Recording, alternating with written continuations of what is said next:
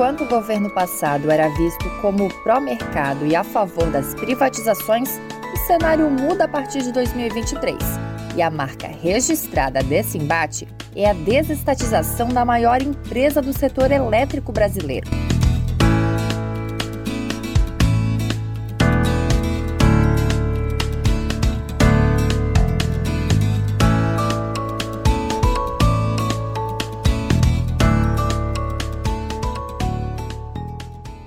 Em mais um episódio do podcast Tese de Investimentos, o Investe.com Brasil conversou com especialistas sobre o futuro da Eletrobras. Eu sou Jéssica Mello e quem traz mais detalhes sobre esse tema é Fio Soares, analista da Orama, Alex Carvalho, que é analista da CM Capital, e Fernando Bresciani, que é analista do Andibank. Bora lá? Em audiência pública realizada na Câmara, eletricitários criticaram a privatização da Eletrobras, mas representantes do governo afirmaram que o processo está maduro. No dia em que o governo completou 300 dias, o presidente Jair Bolsonaro fez um balanço desse período e aproveitou para assinar o projeto de lei que autoriza a privatização da Eletrobras. A empresa é responsável pela maior parte da geração e transmissão de energia elétrica do país. O governo pretende arrecadar mais de 16 bilhões de reais com a venda e prevê que a União permaneça com menos de 50% das ações da empresa. O Tribunal de Contas da União, TCU, aprovou em maio de 2022 o modelo de privatização da Eletrobras na forma de uma capitalização, com a oferta de novas ações na Bolsa de Valores para que a União deixasse de ser a controladora. Além disso, nenhum acionista poderia ter mais que 10% em ações. A oferta de ações para privatização, que foi em junho, movimentou cerca de 33 bilhões de reais. Essa oferta teve um empurrãozinho a mais, porque os trabalhadores formais que possuem fundo de garantia por tempo de serviço, o FGTS, puderam utilizar os recursos para comprar as ações. Essa foi a primeira possibilidade para isso acontecer em cerca de 20 anos mas não foi a primeira de todas, porque o mesmo foi feito com a Vale e também com a Petrobras antes. A privatização foi muito comemorada pela gestão anterior, com uma agenda dita como mais liberal. No entanto, o governo eleito não pensa da mesma forma e os analistas apontam incertezas para o futuro das ações. Enquanto isso, sindicatos e eletricitários defendem a restatização da companhia, após criticarem durante o andamento do processo pressa, falta de transparência e os valores envolvidos. As ações haviam subido após a privatização, mas oscilaram bastante durante o ano e estão próximas do preço da oferta, que foi de 42 reais. No dia 20 de janeiro de 2023, estavam cotadas a 40 reais.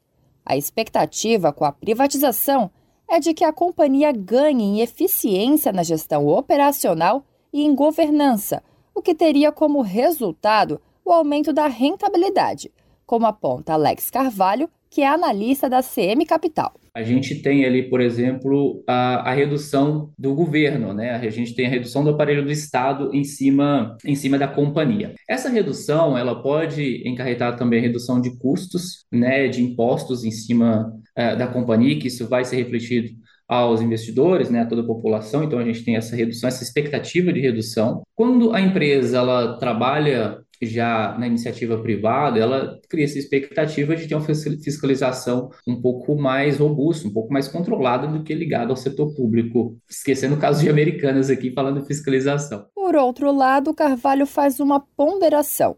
Uma situação de cautela é em relação à crise devido ao rombo bilionário das Americanas. A 3G Radar, que é a maior acionista preferencial da Eletrobras, tem como sócios os principais acionistas da Americanas. O papel já vem corrigindo para a gente também, não muito nos últimos dias, mas vem corrigindo para a gente. Então pode ser que, que venha acontecer. Lembrando que a Eletrobras ela teve sua privatização né, recentemente, desestatização, e isso acabou movimentando bastante o papel, chamando atenção também. Mas o caso de Americanas ah, é um caso ligado, ao, ligado ao, ao, varejo ali, que acaba chamando mais atenção para outras companhias, como o Magazine Luiza, por exemplo, ou a própria Via, que de antemão ali, Magazine Luiza aparentemente se beneficiou desse cenário um pouco mais desastroso de Americanas, ela acabou ganhando força ali. Então, ela está sendo o destaque do varejo agora e também o setor bancário. Então, a gente viu os grandes credores do IBTG, Bradesco Santander, por exemplo, uh, sentindo um pouco dessa, desse efeito aí uh, dominó de, de Americanas. Fio Soares, que é chefe de análise de ações da Orama, destaca que algumas declarações do governo federal trouxeram temores de uma possível restatização mas sem esclarecimentos de como isso seria feito, e ele acha que não deve acontecer. A impressão que a gente tem é que é mais uma questão de discurso eleitoreiro do que, de fato, é, existe a intenção de fazer uma, uma estatização da Eletrobras. Então, nesse sentido, a gente não vê conturbação nenhuma nesse, nesse procedimento aí. Inclusive, o, o, novo, o novo CEO, né, o Wilson, tinha assumido já na, na gestão lá do Temer, depois saiu, foi para a Vibra, né, BRDT, agora voltou para a Eletrobras, assumiu agora em setembro, e já está com os seus planos aí, já tem o seu plano para 2023, então essa, essa questão da, da, reestatização a gente não, não vê como uma questão efetiva, não. Soares esclarece que a empresa atua na geração e transmissão, com fluxo de caixa mais estável, mas o segmento de geração indica uma queda no preço da energia o aumento das chuvas, o que pode impactar nos resultados. A Eletrobras é uma companhia que estava com um percentual grande de energia descontratada, né? Então, sem estar tá vendida, né? Energia que vai ser liquidada aí no mercado de curto prazo. É, já fez uma, uma venda boa aí ao longo desse terceiro trimestre de 2022. Passou de 36% de não contratada para 30%. O ideal aí é ficar com 15% como hedge aí para o GSF. Mas é uma companhia que vai ter muita energia para colocar no mercado, né? Com o fim do regime de cota, vai ter 7 GB giga, gigawatt médio, né? 7,5 para venda ao longo dos próximos 5 anos. E aí eles têm uma estratégia aí vai ter que fazer um. A ideia é fazer igual a Semig faz, né? Que é, é você tem uma, uma trading de energia elétrica que está a nível de holding, e aí é, as subsidiárias ou vão contratando serviços dessa trading pagando um FII, e é muita energia que tem que ser colocada no mercado, né? Fernando Bresciani, que é analista do Andibank, elenca os fatores que podem impulsionar as ações. Eu acho que os pontos positivos assim da Eletrobras, ela foi privatizada, ela tem um management pró-mercado, tá? O atual CEO é um, uma pessoa que entende muito da Eletrobras, né? Ele entende muito do setor elétrico. Ela vai passar por uma reestruturação, ou seja, é, eles vão adequar a empresa às novas expectativas dos investidores, né? Então devem cortar custo, cortar coisas que não, não deem retorno é, acima do estimado e tudo mais, não é? Devem reduzir pessoal também para melhorar a eficiência da empresa. Eu acho que a partir do segundo semestre ela já deve começar a apresentar uma melhora de margens e até mesmo uma melhora no volume de dividendos, não é?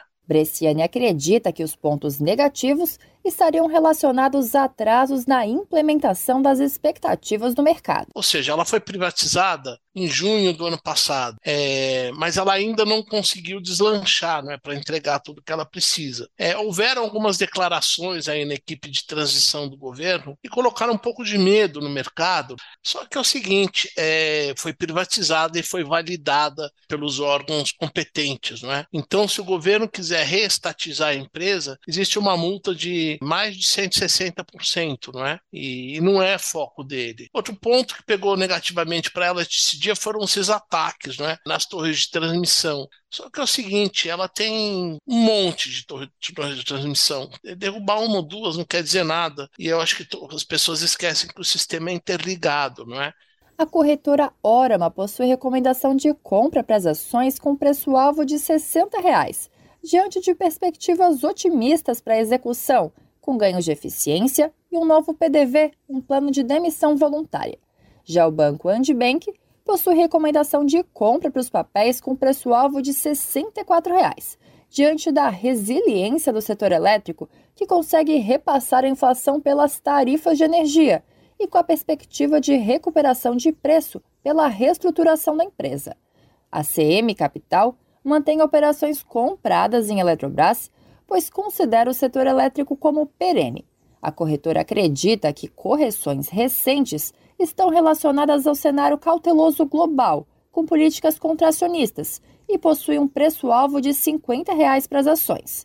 A média das estimativas de analistas compiladas pelo Invest.com é de um preço-alvo de R$ 61,41, um potencial de valorização de cerca de 50%. De oito analistas, todos recomendam compra dos papéis.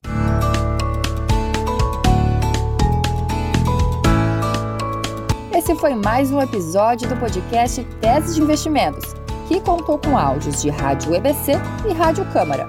E aí, curtiu? Então deixa sua nota e segue a gente aqui no player de áudio. Se você quiser saber mais sobre as ações da Eletrobras, é só dar uma olhadinha lá no site do investe.com Brasil ou baixar o nosso aplicativo, sobre outras ações e outros indicadores também. Por hoje eu vou ficando por aqui e até a próxima!